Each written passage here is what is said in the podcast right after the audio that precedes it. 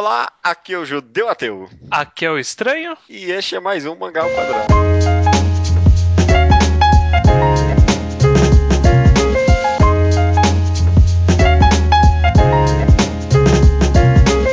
Olá, Estranho, seja bem-vindo ao centésimo, trigésimo quarto Mangá ao Quadrado. Tudo bem com você, cara? Tudo bem? E aí? Tranquilo, tranquilo. E como é de costume, no nosso, nosso único programa com periodicidade fixa, de padrão, todo programa com final 4, a gente grava um primeiros capítulos. O que é o primeiros capítulos? A gente pega três mangás, lê o primeiro capítulo e faz uma análise baseada somente no primeiro capítulo, né? Uhum. Alguns dos mangás que a gente tem aqui são um pouquinho mais vão além, né? Tem- Bem compridos, aliás, dois. Mas a gente já avisa aqui que não leu o resto. Eu não li o resto de nenhum, aliás. Então vai ser só baseado nesse, nessa primeira parte, ver o que a gente consegue concluir, se recomenda ou não, enfim, tudo isso, né? Sim, exatamente. Que nem a gente já fez tematicamente com outros temas, né? Uhum. Começamos no- nos clássicos do Mangá Quadrado Semanal, depois a gente fez outros Battle Shonen famosos, fizemos a nova geração de sucesso da Jump, fizemos Shoujo, fizemos mangás nacionais, Ah, é verdade, Da fizemos mangás Jambô. nacionais. Exato, eu tinha esquecido desse. e agora vamos fazer Ah, de... Gekiga, cara. Olha aí. só. Mais uma vez estamos nos desafiando, apesar de comentar vagamente sobre Gekiga aqui ali no Mangá Quadrado, eu acho que eu li muito pouco no final das contas. Uhum. Então foi um desafio bem interessante. Vamos ver no que que dá. Só por cima, assim, não sei se vale a pena se estender muito por isso, mas você sabe o que é Gekiga, estranho? Você? Eu acho que eu não sei, na verdade, muito bem. É, Gekiga foi meio que um movimento. É sempre assim, né? Sempre existe. Que nem tinham lá os, os classicistas e tinham depois os expressionistas. Eu não lembro quem que eram. Os- É, Picasso era da onde? O Monet era da, de qual movimento? Expressionista, não era? cara, você tá perguntando a pessoa errada. Enfim, era um que sempre quando existe um movimento que tenta regular demais uma arte, sempre surge um movimento contrário. Esse é normal. Sempre existiu um movimento de querer ir contra, né? Então, tipo, contra a música clássica sempre teve a música popular, Uhum. né? Contra o, contra o chorinho sempre teve o samba. E no caso dos mangás, na época que eles começaram a ser populares lá no Japão, lá na, na década de 50, de 50 pra frente, na verdade, surgiu um movimento contrário que falava: olha, a gente não quer compactuar com esses mangás feitos com estruturas infantis pra criança, a gente quer fazer um negócio mais psicológico, fazer um negócio mais visceral, uma coisa mais honesta, um roteiro mais elaborado. E a partir dessa ideia que surgiu a ideia de fazer o Gekiga, né? Esse movimento. Sim. Quem sim. cunhou o termo foi o Yoshihiro Tatsumi, que é um dos mangakas que a gente vai falar aqui. Ele cunhou esse termo e acabou sendo popular. Hoje em dia não existe mais o Gekiga, mas É, acabou gente- sendo um termo bem atrelado ao período mesmo, né? Isso, isso. Mas o- o- a gente tem os vestígios do, do Gekiga até Sim. hoje, né? O próprio conceito do Seinen, ele é, um, é uma evolução do Gekiga, Uhum. né? Bem como arte, técnicas de roteiro, desse tipo de coisa, a gente acabou sendo incorporado pelo mangá e por suas várias vertentes que a gente conhece hoje em dia. É que imagina como antigamente a variedade era muito menor, né? Dava Uhum. pra, tipo, classificar claramente. é, Isso aqui é mangá pra criança, isso aqui é Gekiga. Tipo, Sim. Tinha desses dois tipos. Hoje em dia a gente vive uma enorme linhas de cinzas, né? Não dá pra falar isso aqui é só pra criança, isso aqui é só pra adulto, né? Sim, sim. Mas a gente vai pegar, a gente pegou aqui três mangás do, desse período, dois bem famosinhos, né? A gente vai analisar Lobo Solitário, do Kazuo Koeki e do Gozeki Kojima. Também vamos analisar o primeiro capítulo de Go Go 13. Caraca. Cara que surgiu no movimento Gekiga e tá até hoje aí. Pois é, né? Esse se estendeu legal. E também, como já foi dito, do Yoshihiro Tatsumi, a gente não queria pegar a, A obra Drift máxima. Life. É, a, é Drifting Life, que é a obra máxima dele, né? Vou tentar pegar alguma coisa que talvez seja mais desconhecida. Ele tem um compilado de one-shots chamado Goodbye, né? Uhum. E o primeiro one-shot desse, desse compilado é o Hell, Inferno, Exato. né? Até porque o Adrifting Life já tinha saído fora do período do Gekiga, né? Tipo, Uhum. ele lançou em 2000 e alguma coisa, Drifting Life. Apesar de eu não saber de que ano é. É 1973, esse Ah, Goodbye. A, é. a- a coletânea, né? A coletânea, os one-shots são provavelmente de 71 ou 72. Então o Hell deve ser o de 71 e 72, Google 13 é de 68 e o Lobo Solitário é de 70. Então tudo de Tudo com pelo menos uns 44 anos. Vamos ver, cara, se as coisas resistiram ao tempo ou não, né? Exatamente. Quer começar com o quê? É, eu acho que a gente pode começar com o Yoshihiro Tatsumi. Ok. O que você acha? Vamos Tá começar então com. Então vamos lá, sobe a música.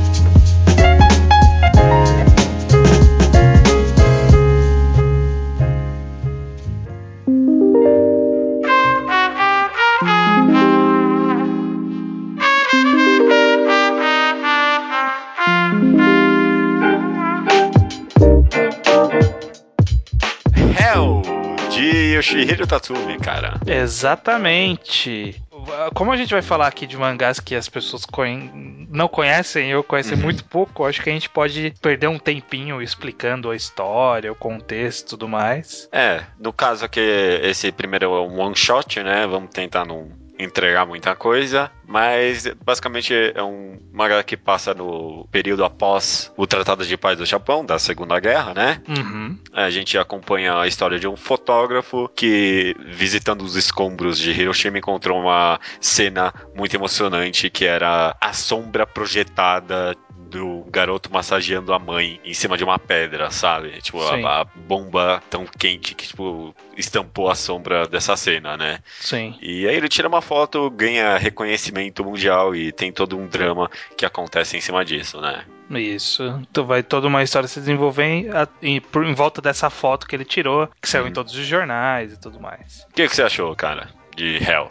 É, é, vamos fazer uma, Hum. uma visão bem geral, né? Porque assim, tudo quando a gente fala de um mangá velho, a gente tem que sempre colocar em contexto, né? Uhum. Mas a gente vai também fazer análises com a base no que a gente gosta hoje em dia e tudo mais. Sim. Primeiro que eu, que, que eu acho que, que o, o primeiro ponto que diferenciou bastante o Gekiga do mangá foi a questão de arte. E aqui a gente tem o Tatsumi meio que ajudando a determinar um estilo de arte que dá pra ver que ele difere do, do mangá clássico, daquele mangá antigão, né? Se a gente for pegar aqueles Tezuka do começo, que era bem bonitinho, meio Disney assim, né? Você vê que ele é uma pegada bem diferente. Uhum. Ele, ele lembra mais o Tezuka lá da frente, né? Quando ele deu o braço a torcer que o Gekiga era bom, né? Porque no começo ele falava que, não, que era uma ideia de merda, né? Sim, sim. o, o, o Tatsumi, ele, é, ele tem uma arte bem diferente de Lobo Solitário e Gogol 13, né? Os outros dois... Lobo Solitário consegue se aproximar a um estilo mais realista. Gogol 13 tenta, né? Às vezes não, não consegue com tanta proeficiência, mas os dois tentam ao máximo alcançar um estilo bem realista, né? Uhum. O Tatsumi, no caso, não parece que ele tenta forçar o realismo no detalhe durante a obra inteira dele, né? É. Você vê que ele, ele quer buscar uma estética diferente do mangá, mas não por meio do detalhe, né? Do É. realismo, no caso. Isso. Ele, ele faz figuras ainda representativas, né? não fazem figuras realistas, Uhum. e- mas ainda assim é bem diferente. Você percebe que é diferente, né? Cê, é perceptível quando você pega dois mangás, põe lado a lado e percebe a diferença. Sim, certamente, sem dúvida. É, até, até meio, assim, meio amador um pouco, vai o desenho dele. Não sei quanto tempo de carreira ele tinha nessa época, mas os rostos eles não eram muito. Não tinham muitas posições de rosto, sabe? Ou eu tava de frente, ou tava de lado, ou tava 45 graus. É sempre só Sim. isso. Aham, tinha é, essas três, quatro posições. Eu não sei o quão ele melhora ou não de arte. É o suficiente pra não ser completamente ruim. É, é Sabe? o suficiente pra transmitir a mensagem, né? Que é o Uhum. objetivo da arte. E, e mesmo nessa arte mais simplista, ele consegue passar várias cenas bem fortes, né? Ele, o Uhum. fotógrafo vasculhando lá os escombros. Tem a cena do pessoal com a pele derretendo e tudo mais, né? Umas Sim. imagens bem fortes. Até seja, talvez seja bom a arte mais leve pra não ficar tão pesado, né? É. O, e, é até legal porque você percebe que as cenas de impacto, é, a a forma narrativa do Gekiga, ou pelo menos a do Tatsumi nesse caso, é bem diferente do mangá, que ele não tem aquela página gigante de impacto, sabe? Tipo, o impacto tá num quadrinho qualquer. Você tá lendo uma página normal e de repente tem uma cena de impacto no meio da página, num canto da página. É uma coisa bem não explosiva, né? Tipo, ele não tenta expor demais a cena de impacto. Ela fica mais nos detalhes, na situação e tudo mais. Com certeza, cara. Certamente, certamente. Eu fiquei bem surpreso com o ritmo e o ritmo da quadrinização desse mangá, viu? Uhum. Muito, primeiro, muito fluido, né? Sim. Eu achei que foi uma leitura bem rápida e talvez seja meio característica da época, né? Principalmente com o uso de quadros bem grandes, né? Eu acho que é até justamente ao contrário. Se for pegar os primeiros mangás do Tezuka, nossa, é fala pra caralho, não para de falar todo mundo quer falar tudo nas né? histórias. É, Realmente, realmente. É. Aí, você já até vê que talvez seja essa uma das grandes influências do Gekiga mais pra frente, que é justamente é, aproveitar a narrativa visual para contar a história e tirar um pouco as palavras, né? Então, é, você vê que tem palavras, tem falas e conversas e tal, mas muita coisa tá acontecendo nas cenas. E as cenas nunca estão parando, sabe? Sempre tá avançando a história. O personagem tá aqui, o personagem foi para outro lugar na página seguinte, sabe? Sem muito floreio, e, mas também não necessariamente subitamente, né? Uma coisa fluida, justamente. E direta, né? Vai direto ao ponto, né? Uhum. Ah, cada página acontece alguma coisa, é bem rápido, tem uma narrativa, não sei o que eu quero dizer com isso, mas bem cinematográfica, sabe? Uhum. Cada quadro parece que tem, tipo, uma estrutura, sabe? Sim tem alguma coisa bem espalhada durante o quadro. Tem um objetivo, né? Cada quadro tem um objetivo. Uhum, ele, uhum. ele não faz a cena por fazer, por transição. A, ainda a ideia de descompressão, que a gente adora falar, não estava tão fixa. Então, se, se, existe o quadro, é porque o cara quer passar alguma mensagem com aquele quadro. Então, por exemplo, é meio difícil ter um quadro sem fala, mas quando tem um quadro sem fala, é para estabelecer o cara num local, estabelecer a, a forma como ele tá pensando naquela hora, para estabelecer alguma informação nova, né? Por exemplo, parece um cara tossindo, que é uma informação interessante pro roteiro mais pra frente. Então, sempre que existe o silêncio, ele tem um papel. É, é, é muito interessante você pegar esses detalhezinhos de um negócio da década de 70, né, cara? É, eu achei que nesse aspecto não envelheceu nada, sabe? Sim. Eu poderia ler isso hoje em dia. E claro, a arte acaba datando um pouco, né? Uhum. Mas, tipo, dando uma atualizada nessa arte, eu leria isso hoje em dia feliz e acharia muito bom, aliás. Sim, eu... sim, justamente. É, é até curioso, porque a gente tem esse costume de ler mangás antigos e falar, olha, pra época era muito bom, mas tipo, não, é, esse é bom. sabe, tipo, a narrativa é boa, sabe? Tipo, não é tipo, a narrativa na época era lenta, mas era boa. Uhum. Não, essa tem um ritmo legal, mantém seus padrões que a gente tem hoje em dia nesse sentido, pelo menos. Certamente, certamente. É claro, a gente tá falando aqui de arte, mas o próprio roteiro eu achei completamente excelente, cara. Muito sim. bom gostei. Eu gostei bastante. Eu gostei, talvez mais do que o roteiro. É que o roteiro acabou me surpreendendo porque teve me surpreendendo porque teve um twist que eu não esperava nem um pouco, sabe? Sim. Ele tava construindo já muito bem o peso de um fotógrafo que tá ganhando dinheiro com um desastre, sabe? Sim. Eu, eu, o mangá começou com isso e eu achei, nossa, que interessante e bem construído. Eu pensei, sabe? Uhum. Eu, o cara tirou a foto de um desastre e agora ele tem que ganhar dinheiro. Ele tá passando fome, ele vai ter que vender e vai ter que ver com a culpa disso, sabe? Sim. E, e já era interessante e depois ele veio com um twist. Eu achei sim, muito sim. bem escrito. Você vê que é uma preocupação de fazer um roteiro sequencial, né? Tipo, ele tem, um, ele tem um objetivo, né, que ele quer seguir. Então ele começa trabalhando uma coisa e aí no meio ele muda, né? Tipo, não é num twist do final. É, é um. É, é, meio que um roteiro cinematográfico, né? Tipo, tem pontos de virada, não um ponto de virada final, sabe? E por isso que eu acho que fica tão gostoso de ler, né? Porque a gente vai vendo e aí tem, tipo, a primeira virada, aí tem a segunda virada, aí vai, vai avançando, vai avançando. Você fala, olha, e aí é né, não vai avançando tanto porque não tem tantas páginas assim. Hum. É claro, é um shot, né? Eu não sei uhum. quão bem o Tatsumi escreve histórias mais compridas, no caso, né? Sim. Talvez também pouco importa, se você quer saber. É, é, é. Esse aqui é tão. Nossa, é tão bem escrito. Eu, eu, poxa, tanto um shot que eu li moderno que não chega nem perto disso, sabe? Que teu dobro de páginas é cansativo. Uhum, uhum. Né? Em, vez de, em, vez de ter, em vez de ter mais informação, parece que tem menos. Uhum, uhum. É. Eu, eu, eu, gostei, eu vou falar que eu gostei de Hell, né? De, dessa compilada aqui de Goodbye do Tatsumi. Eu acho que é uma história que funciona bem funciona bem ainda hoje em dia. É uma uhum. história bem contada, bem, desen... bem desenhada no sentido cinematográfico de sequência, né? Uhum. A arte podia dar uma melhorada, mas eu acho que foi, foi uma boa experiência. Foi uma boa experiência. Ah, eu me surpreendi. Eu, eu não sei, talvez o pessoal que esteja escutando, eu acho que a gente tá querendo ser pretencioso aqui. Mas eu sou muito chato com isso, cara. Eu, se fosse ruim, eu falaria que era ruim, não. Mas eu gostei muito desse one shot que alguém tá escutando e não leu. Eu recomendo completamente, viu? É. É curtinho, 30 páginas, vale muito a pena ler, sim. Né, vou até terminar de ler esse compilado aí, fiquei interessado nos outros pois é. histórias. É. Pois é, eu, foi o único que eu realmente fiquei com muita vontade de ler o resto. Muita mesmo. Lobo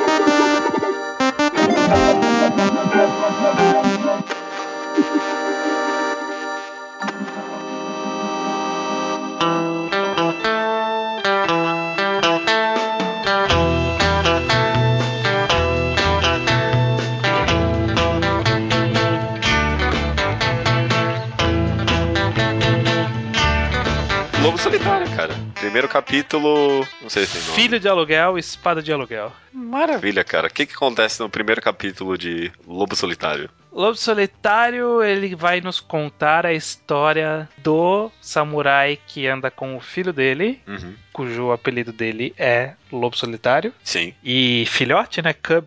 Cub é filhote, eu acho. É, filhote, filhote. É porque, não sei, se não tem termo específico pra filhotes. De lobo, né? É, É, aham. De caninos. é. É, enfim, a história é que existe esse samurai. É, a ideia é que ele é um assassino contratado pra fazer uma coisa X lá e ele tá chegando num lugar e, e capturam ele, ele e o filho, e ele tem que seguir. É, é meio difícil falar sem dar muito spoiler.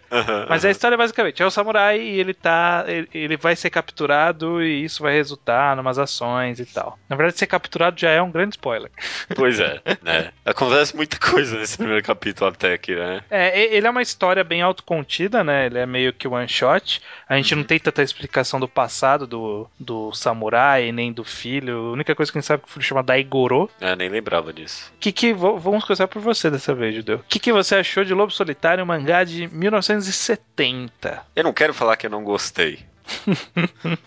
Porque eu, eu gostei, eu gostei, mas. Tem talvez problemas. Tem problemas, né? É, concordo. Que bom. É. Prossiga aí. Ele é um pouco arrastado demais. É O que a gente comentou anteriormente do Tatsumi, que é, ele é focado, vai direto ao ponto. E a gente comentou anteriormente que é um one shot, então talvez seja por isso. Mas esse primeiro capítulo, é claro, ele faz parte de uma sequência muito maior. Mas você também falou que esse primeiro capítulo funciona muito como um one shot, né? Sim. muito autocontido. Então talvez ser parte de uma história maior não seja desculpa pra não ser direto ao ponto, né? Uhum. E ele não é nem um pouco direto ao ponto. É. Tem muita fala e muita exposição, exposição demais, sabe? E eu, eu É. lendo e eu fico pulando. Eu não tenho o mínimo interesse, sabe? Eu, eu acho que a escolha na ordem dos acontecimentos e, e na duração de toda a história dessa, desse primeiro capítulo, parece que, tipo, não sobrou página pra essa história, sabe? Dava pra Uhum. ter feito mais curto, ter feito mais direto, ter sido mais explicativo, talvez, de uma forma menos expositiva. Porque, tipo, começa já falando qual é a missão do cara, e aí, tipo, dá um pulo pra história. Eu nem lembrava qual era a missão do cara quando chegou lá, sabe? Ai, nossa, a primeira Quando o cara- página. Quando o cara matou. Ah, não vou dar spoiler, né? mas quando o cara cumpriu a missão dele lá e, tipo, Uhum. virou pra ir embora, eu falei, mas por que, que o cara tá indo embora? Aí eu voltei pra ver, ah, essa era a missão dele. Eu não lembrava Pois que era é. a missão dele. Pois é, justamente. E dá pra se perder muito fácil mesmo, cara. Nesse mangá inteiro, eu li o primeiro volume inteiro. É, é difícil acompanhar o que tá acontecendo, viu, cara? Porque te- é, é cheio disso. Porra, a primeira página do mangá já tem um quadro bem horizontal com dois balões gigantes, sabe? Sim. E um monte de nomes e referências que não dá pra tipo, lembrar, sabe? É, é toda a trama, tipo, política que fundamenta essa história tá em dois balões. É. Sabe? É isso, porque depois não cita de novo. Tanto que eu li esse. esse- como eu, eu não tava interessado ainda nesse mundo, né? Pra mim era um monte de nome. Eu li e falei assim, bah, whatever, apaguei da minha mente. Nem, nem li direito, né? Esses dois balões. E aí quando eu cheguei lá na frente, que eu falei, bom, vou, vou voltar pra entender o que, que é. Aí eu entendi qual que era a história, sabe? Eu acho que essa ideia de você tentar colocar a explicação no começo e depois tratar isso. Você não tá interessado na explicação, sabe? Explica depois que eu tô interessado. É, ele, ele tem muito desse problema mesmo. E às vezes, porra, nem precisava dessa trama política, sabe? Podia ser só, você tem esse dinheiro, vai fazer isso, sabe? É. D- daria pra ser contado de uma forma muito mais simples, né? Não tem Sim. muito bem aquele conceito de mostre e não fale aqui, né? Aham. Ao, ao contrário. Já já que a gente tá falando mal, depois eu, eu falo que eu achei de bom também, mas é, a- tem duas cenas de ações nesse mangá, né? Aqui termina a história e é uma na metade. Aqui termina eu achei interessante, mas a da metade eu achei uma enrolação, sabe? Eu não me sentia Ah, nada. Tem a águia lá. É, isso, essa mesmo. Eu Ele- não entendi o que aconteceu no final dela. eu tive que voltar umas duas vezes porque eu não, não entendi exatamente o que, que tinha ocorrido com a águia lá. Ele, ele usa os riscos demais. Talvez É. a qualidade aqui do mangá não, não contribua. Não quero culpar isso, sabe? Ah, É. A qualidade do mangá que não tá contribuindo. Eu achei que tava muito confuso mesmo. E eu tava muito pouco investido no que tava acontecendo se- pra eu me importar, sabe? Não, ele usa muitas linhas de ação mesmo, assim, e, Uhum. e acaba atrapalhando um pouco no entendimento. Eu acho que atrapalha, sim. Na verdade, assim, eu acho que a arte, ela. Você vê que o cara ele tem a- o talento, Uhum. mas que ainda tá faltando treinar melhor ou ter mais tempo pra fazer. Porque tem uma hora que parece a águia, ela tá com um pescoço totalmente deslocado e, tipo, tá no meio da página. né? Você não, não consegue não olhar pra aquele pescoço deslocado. Ah, eu tô vendo agora, é verdade. Assim, gente, que que esse pescoço dessa águia do lado aqui? É, é estranho. Eu acho que, que a arte, eu achava que pelas poucas imagens que eu conhecia, parecia ser muito melhor. E você vê que algumas cenas específicas, você vê que o cara tem o talento, ele tem a ideia, ele tem o objetivo, mas falta falta alguma coisa, sabe? Falta treino, falta refinar, não sei. Talvez essa excessividade de linhas de ações seja alguma característica da época. Eu não sei, porque, meu, quando ele elimina isso, pega um visual mais cleanzão, fica muito melhor. A segunda cena de ação do mangá eu achei muito boa, cara. Uhum. Que ele pega aquela espada com cabo gigante, sabe? Sim. É, é clean, é bonito, dá pra entender o que tá acontecendo. Termina numa página muito bonita, né? Com o filho nas costas e o tronco no chão, né? Sim. Eu gosto bastante dessa, dessa cena, então. É, não sei o que dizer. Mas é realmente, a, a parte que é ruim é ruim. Vai, jo- jogado todas as pedras nesse clássico que as pessoas amam tanto no Brasil. Porque no Brasil é aquela coisa, né? Se tem aquela gente que lê quadrinhos e fala que gosta de mangás, é porque eles gostam de Akira e Lobo Solitário. E Lobo Solitário, né? É só. É só o que eles conhecem. Então É, agora que e- a gente já tacou pedra o suficiente neles. Não tem problema, porque quem fala que Sol- gosta de Akira e Lobo Solitário só viu o anime de Akira e não leu sobre Lobo Solitário. Pô, é possível, é possível. Falando que tem de bom.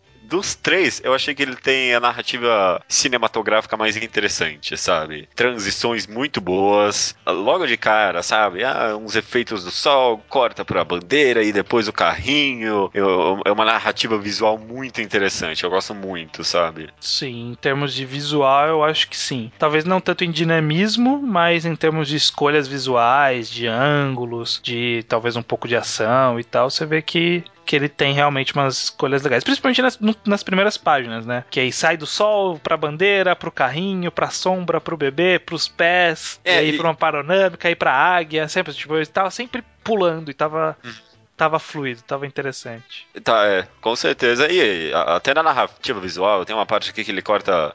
é- é- essa primeira página no começo é muito boa mesmo. Corta pro sol, corta pra bandeira, aí o carrinho, o bebê e sangue no chão, sabe? Uhum. É muito. Tem, tem uma poesia visual aí que é bem legal mesmo. Interessante de interpretar, sabe? Sim.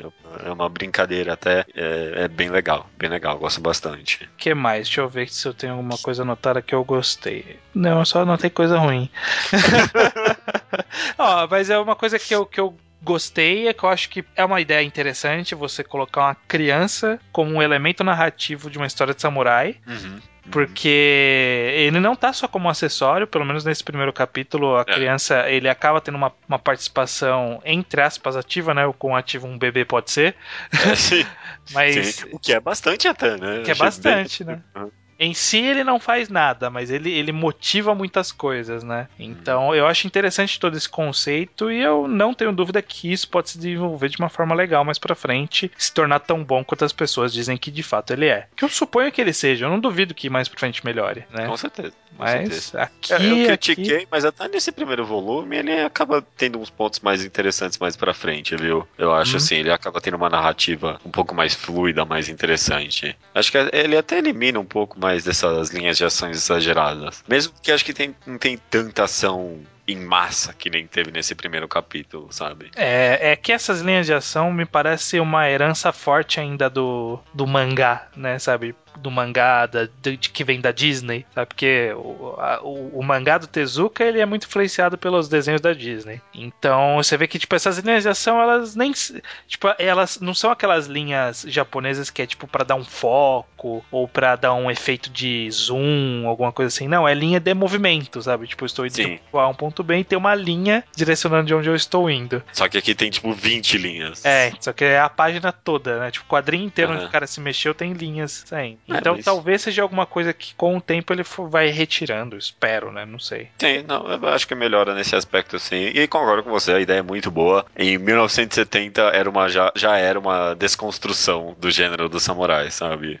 samurai. Mas é, eu acho que é mesmo, sabe? Um samurai que carrega um bebê, sabe? Sim. Vai contra aquela imagem cool e badass do samurai solitário. É, e o samurai que engana, o samurai que arma planinho, tem arma escondida, esse tipo de coisa, né? Já, já tá uma quebra também. Nesse aspecto ele mostrou muito potencial. Certo. Muito potencial. Mas se. É, mas se então, você.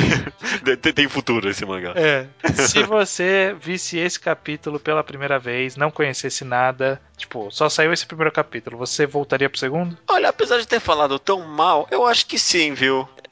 Esse é, esse é daqueles que você daria uma chance de uns 10 capítulos assim pra é, vá. Porque a gente falou aqui, ele, ele demonstrou potencial né? Uhum. E o conceito é tão interessante, né? Sim. Olha, você me surpreendeu com essa pergunta. Eu achei que eu responderia assim, mas meu coração aqui disse. É, eu achei que falaria não, mas meu coração aqui respondeu sim. Acho que é porque realmente os pontos altos demonstram que tem potencial. Sim mais potencial do que conteúdo, pelo menos nesse começo. Uhum. Mas eu já dei tanta chance para coisa pior, né? Então. Ah, sem dúvida. Mas pra isso não, não vai fazer mal nenhum, né?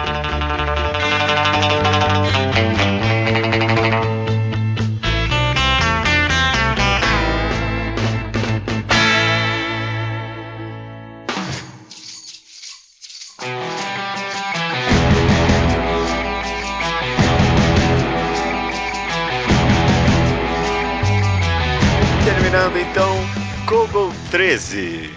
Primeiro capítulo, Operação Grande Cofre. É. Google 13, será que deveríamos chamar de Google 13? Ai, não. Nossa, já concluímos isso, né? Quando tem número no mangá, você fala. o número falar... é sempre em português, não importa o... o título do mangá, né? exato, exato. A Shield 21, qualquer coisa. Aquele mangá do. O que eu, o que eu preferia era aquele mangá do Furuya, que ele tem aquele 51 maneiras de salvar sua namorada. Só que, tipo, o título é em japonês, é tipo Mamoru o 51. É, é, exato, exato. Não faz o menor sentido isso. Vamos Maravilha, lá. Cara. Google Primeiro... 13. Do que que conta Google 13, judeu? Google 13 é a história sobre um. De, é a história de um assassino de aluguel, um sniper mega profissional que está sendo investigado pela agência de investigação secreta britânica. Eles investigam, descobrem que ele é responsável por vários assassinatos durante a história, né? Ele é muito proficiente e eles querem ir atrás dele, fazer com que ele contratar ele para logo em seguida matar ele ele, né? Uhum. Eles têm esse plano. E aí, Google 13 é o nome desse cara, e, e, a gente acompanha a história dele, como é que ele vai lidar com isso, né? Sim. Já, fi, já fica a curiosidade de que como que um assassino tem uma cara tão identificável assim, né? Tipo, o cara é assassino secreto, ele tem mó marcas no rosto que, tipo, todo mundo vê e fala, ó, oh, é um assassino ali, ó. é porque ah, ele é japonês e. Né? É, não dá para saber se ele é japonês, né? Eu, eu, pelo que eu li de sinopse, sinopses por aí, ninguém sabe de que país que ele é. Ah, tá, então, embora ele pareça ser oriental. Não tanto. É, ele pode ser também só alguém com o olho levemente fechado, sabe? Entendi.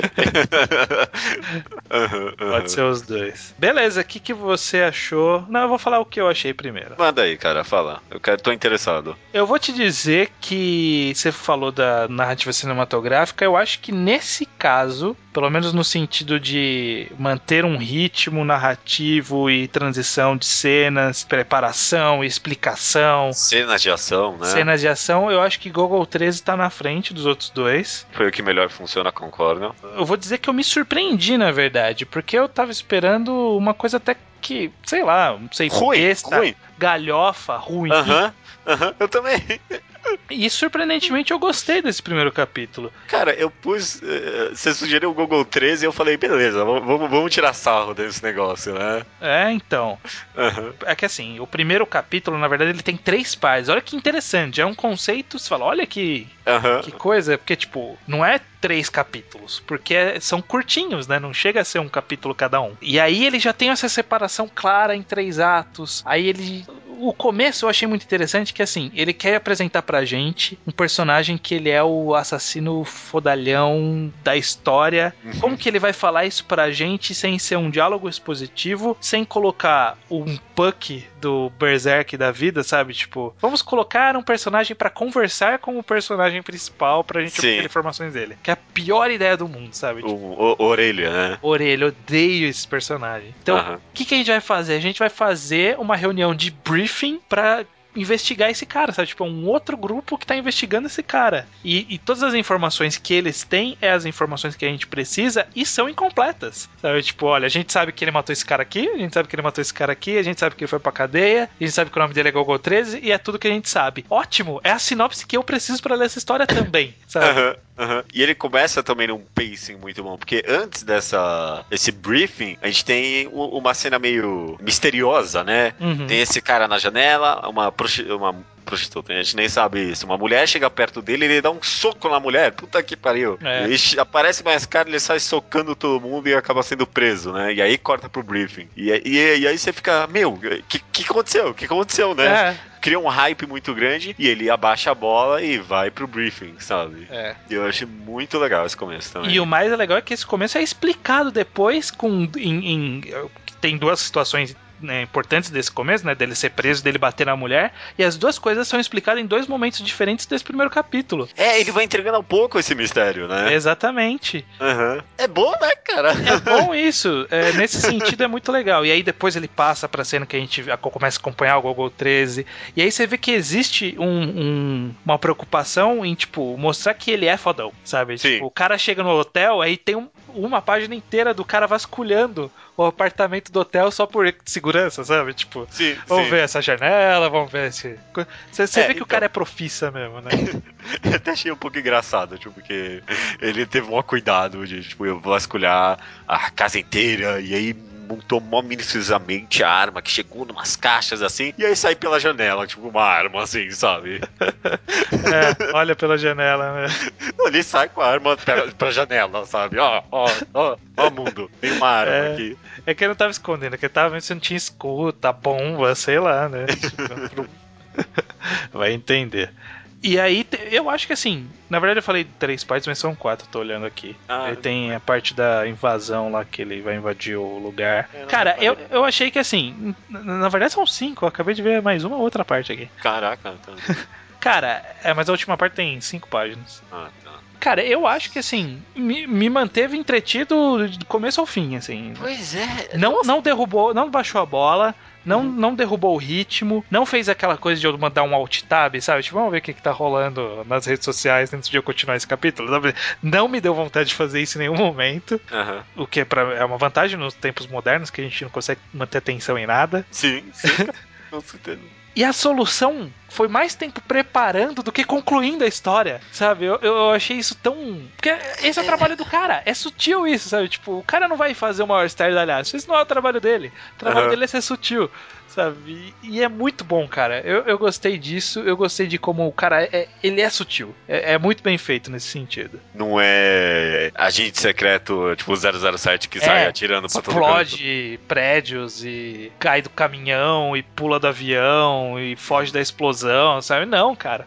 O, O cara- objetivo dele é não ser visto. É, E é isso, né? Aham. E, e isso e acaba rápido e pronto, acabou, o cara pega e vai embora e é isso, sabe? É, realmente, você comentou um negócio muito interessante, acho que eu não dei tanto valor pra isso na hora de ler, mas é tipo umas 20, ah, talvez não sei quantas, mas é uma boa parte pra preparar o que ele vai fazer em, tipo, em três páginas, né? É. Ação, de fato. Aham, Pois é, aham. pois é. Caraca, é, realmente é, é, é muito bom esse mangá, cara. Me surpreendeu. Obviamente eu não vou continuar porque eu não, tô, não tenho um tempo de vida útil pra eu ler 180 volumes. Mas, É uma pe... é, então. mas eu vou dar uma chance pra aqueles três voluminhos de Gogol 13 que saíram no Brasil pela JBC que eu tenho em casa e nunca li. Ah, olha, acho que eu talvez eu encontre um, Ah, num sim. evento aí qualquer, deve ter sobrando, né? Acho que não vendeu muito bem essa merda. Ah, É, mas ó, só pra não falar que eu não vou criticar nada, É, então. toda a arte do cara parece ser baseado. Eu não sei se você tinha aula de. Ah, Eu tinha uma aula no, no- que eu estudava no SESI até a oitava série. Gente tinha uma, uma aula que chamava área econômica. Que a gente fazia Hum. de tudo nessa aula, né? Então, tipo, num ano a gente fazia blocos de madeira, no outro ano era negócio elétrico, no outro ano era cerâmica. E no, no ano que era de bloco de madeira, tinha que fazer uns desenhos lá. E a professora ensinou pra gente o ponto de fuga. Você conhece o ponto de fuga? Acho que não. É um ponto que você desenha pra você desenhar a perspectiva. Ah, tá, sim, claro. Que é tipo, Isso. todos os móveis direcionam pra que. Todas as Ah, linhas dos sim. móveis direcionam Ele pra quê? desenha tudo. tudo do, do cara é assim.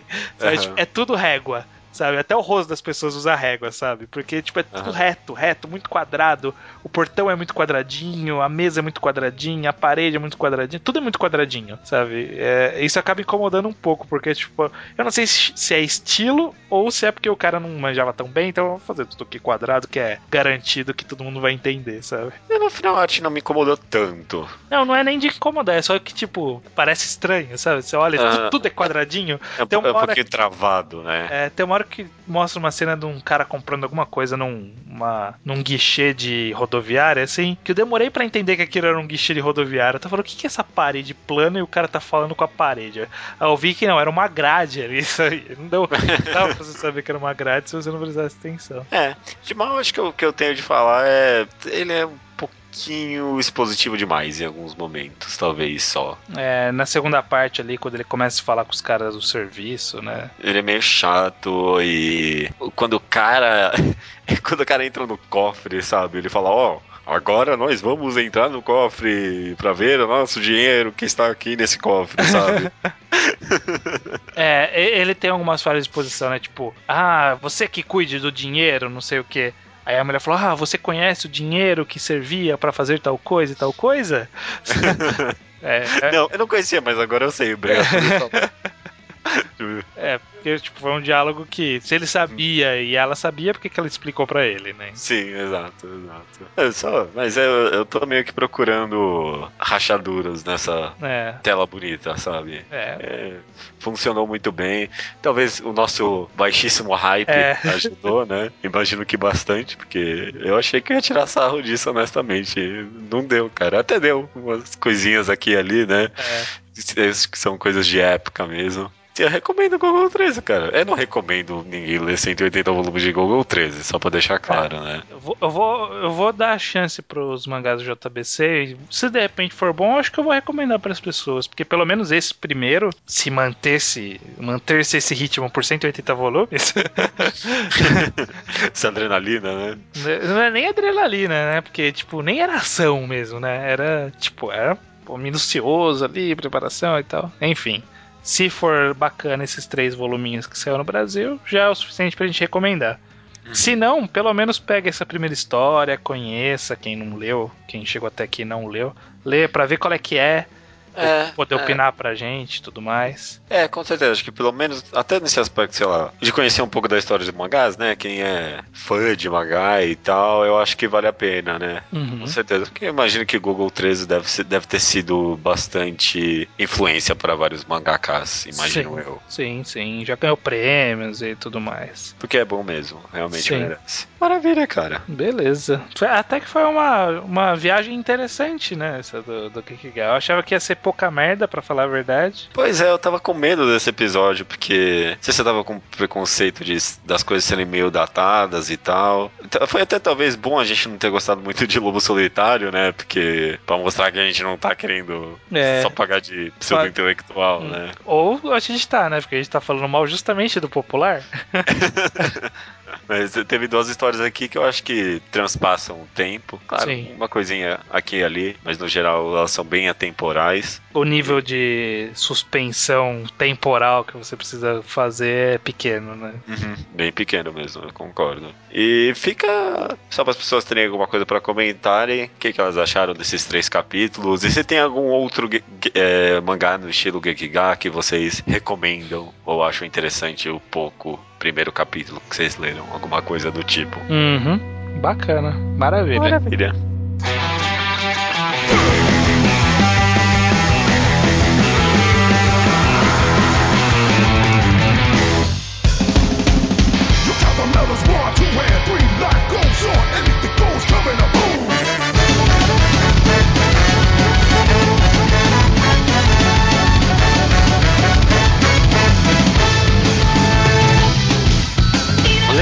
De e-mails, estranho. Leitura de e-mails de Deoteu do episódio 133, quarto torneio das trevas, com você gripado aqui, quase morrendo.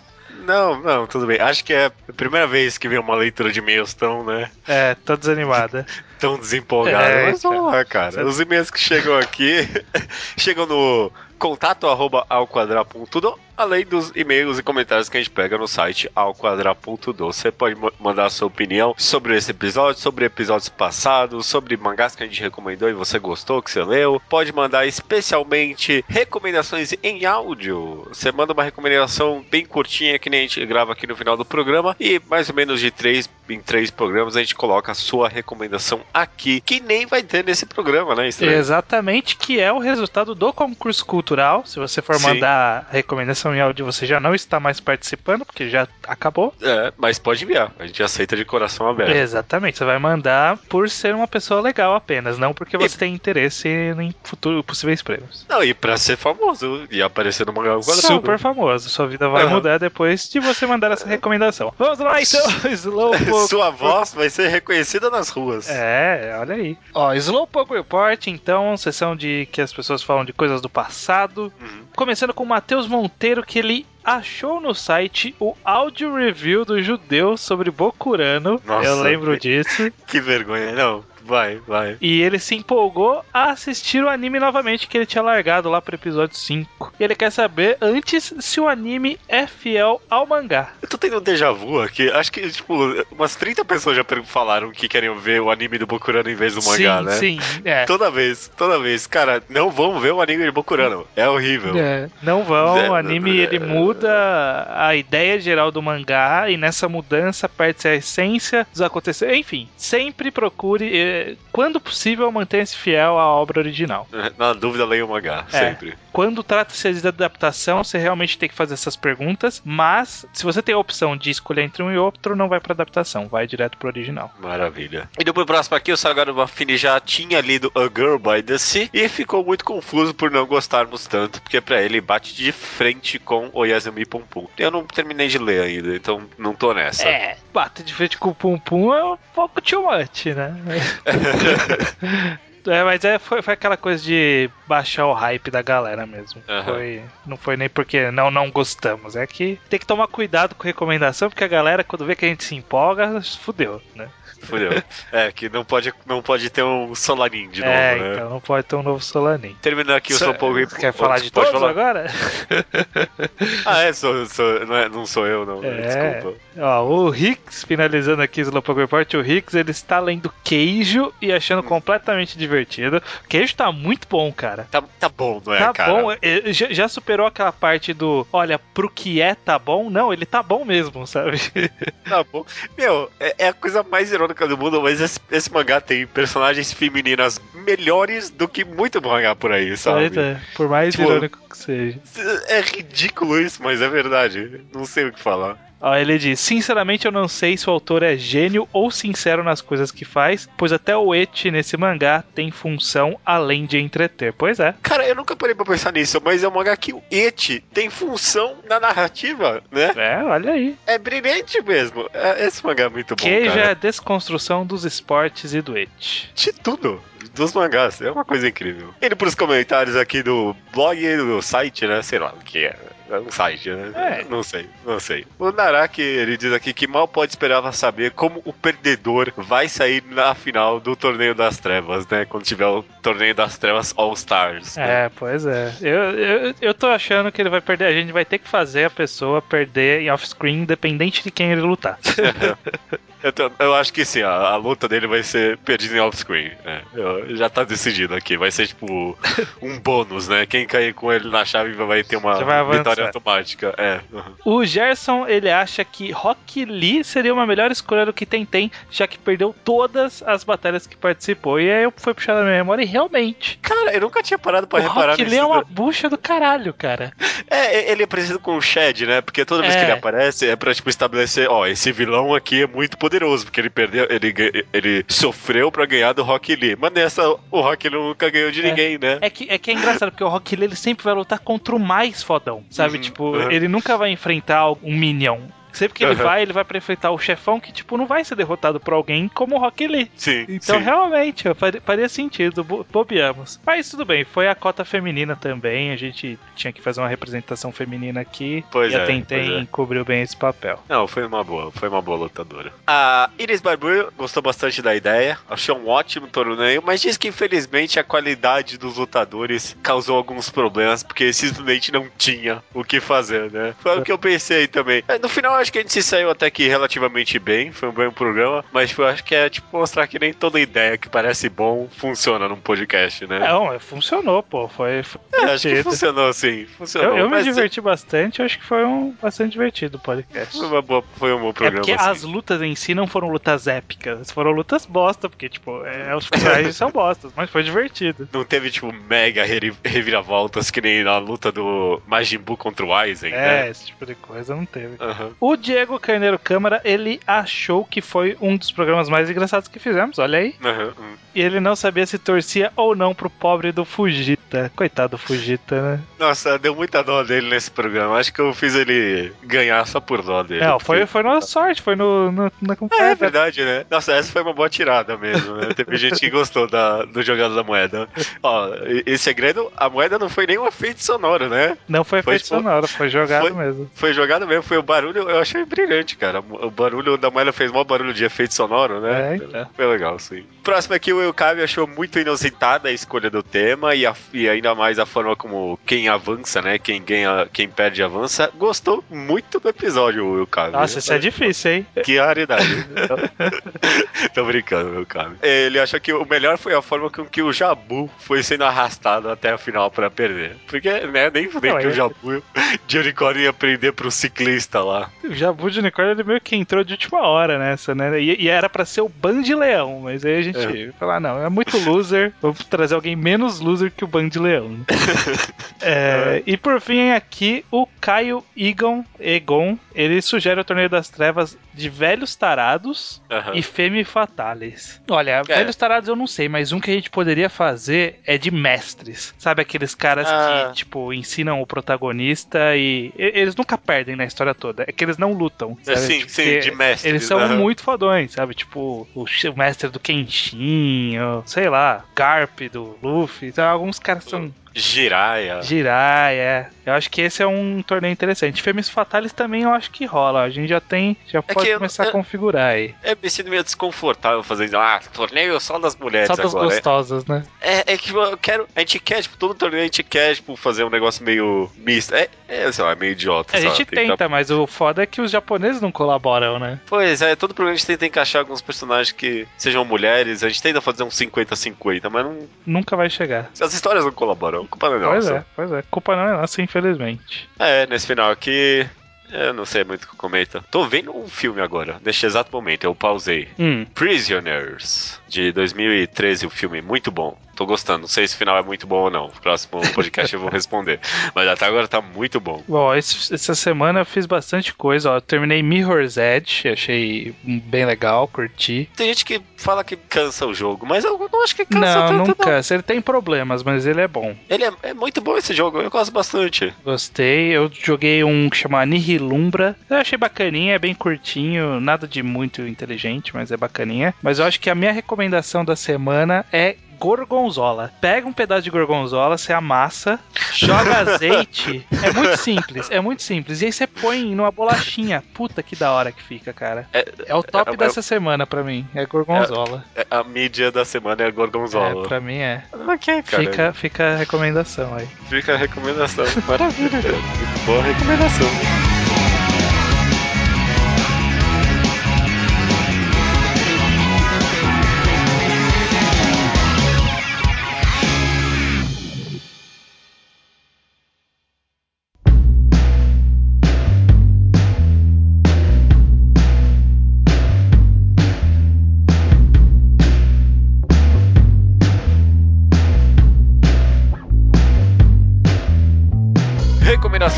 Ouvinte estranho. Recomendação do ouvinte deu e concurso cultural finalizado. Concurso é. cultural do Magal Quadrado. Recebemos aqui as inscrições e decidimos pelo vencedor. Mas. Mas. É, são, são, dois vencedores. É, a gente. É, a gente, é, mais? É, exatamente. A gente trapaceou okay. novamente. Uhum, a gente fez isso da outra vez. Pois Mas é, é que, que os que eram bons estavam muito bons. Na verdade, a gente gostou de mais do que esses dois, inclusive. Foi, acho que todo concurso fala isso, mas foi muito difícil escolher essas duas pessoas aqui, né? As pessoas guardam bem as recomendações para mandar para quando tem concurso, pelo jeito, né? A gente tem que fazer mais para as pessoas mandarem umas meio fodonas assim. Uhum. Nossa, foi bom mesmo, porque teve várias mangás que eu já baixei aqui para ler, tem coisa que parece muito interessante mesmo. Sim, pois é. Mas vamos anunciar então quem são os dois vencedores, mas apenas um a gente vai falar qual é o mangá essa semana e o uhum. outro a gente vai falar daqui a três semanas, né? Quando é Sim. a próxima recomendação do ouvinte. Mas a pessoa já vai ter vencido, então,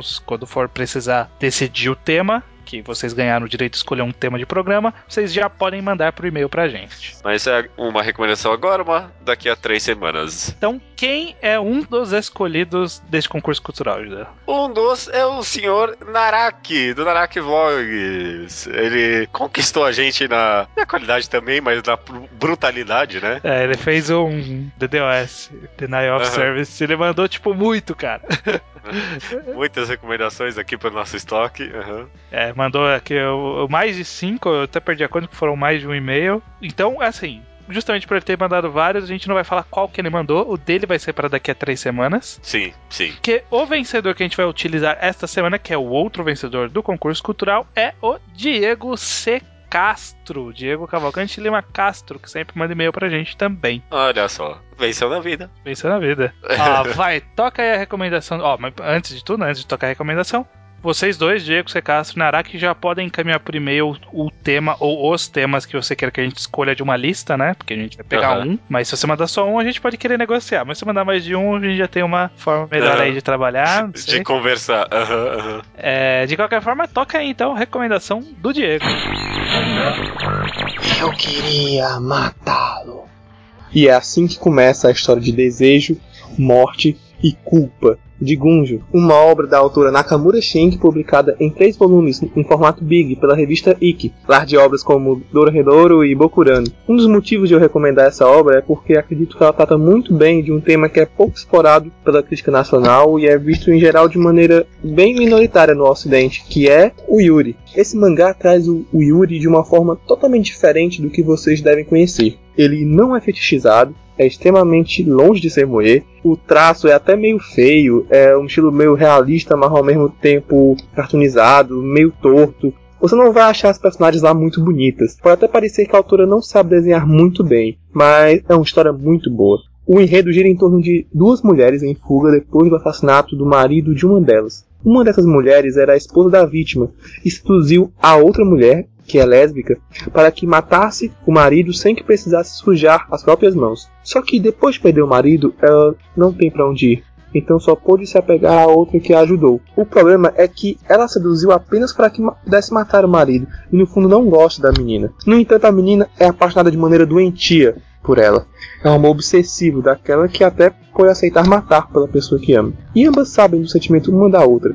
A que está apaixonada sabe que a outra não gosta dela. E a outra sabe e essa outra também sabe que a garota tem paixão doentia por ela e usa isso para manipulá-la. Desse ponto de partida, a história desenvolve como esse relacionamento doentio vai gerar inúmeras dificuldades, que junto com a perseguição que ela sofre, gera uma situação de tensão e estresse cada vez maiores. O mangá acaba abordando de maneira convincente como uma atitude desesperada pode acabar destruindo a nossa vida e gerando consequências irreversíveis. Há arrependimento, há ódio, há tentativa de suicídio, há remorso, há discussão sobre o preconceito com relacionamento homossexual, há o impacto desse evento na vida das duas e das outras pessoas envolvidas com elas, a família, os amigos, os colegas de trabalho, e tudo nessa obra tem um clima de desesperança muito grande, se torna algo bem depressivo em vários momentos. Também é marcante como a autora vai mostrando os nuances psicológicos de cada personagem com essa pressão, mostrando que cada uma delas tem os seus motivos altruístas e ao mesmo tempo egoístas para fazer o que faz. Não é nada muito preto no branco. Os personagens são mais complexos que isso. Você não sabe muito bem como as coisas vão acontecer ou como os personagens vão agir. Não é porque eles sejam totalmente previsíveis, mas porque você, você mesmo não sabe como agiria naquela situação. A autora consegue transmitir muito bem esse aspecto na obra. Eu falei do traço no começo, que no início pode parecer meio estranho, mas a narrativa visual é muito boa. Tem várias passagens em silêncios, contemplativas, várias passagens aproveitando os gestos dos personagens, a ambientação, a composição visual. Tem um capítulo inteiro que é praticamente uma personagem jogando uma moeda para cima e segurando de volta enquanto está pensando na vida. E é um capítulo muito bom. O se parece meio com um estilo graphic novel, tem um estilo bem underground, bem diferente e tem um conflito muito interessante para apresentar. Eu acredito que é um, um, belo desenvolvimento psicológico de personagem e é relevante tanto socialmente, pois tem como plano central um tipo de afetividade que ainda sofre muito preconceito, quanto culturalmente. Não só porque é uma obra de forte valor artístico, como também de quebrar os tabus desse gênero que é tão relegado ao fetiche. Ah, se perceberam que eu não falei nenhum nome de personagem até aqui, é porque as protagonistas não têm nome. Até o momento nenhum deles é citado e é uma das coisas que os leitores estão ansiosos para ver se será revelado no final da obra. Bom, então com tudo isso eu acredito que essa seja a melhor escolha. Recomendação de hoje é Gunjo no mangá ao quadrado. Gunjo, estranho.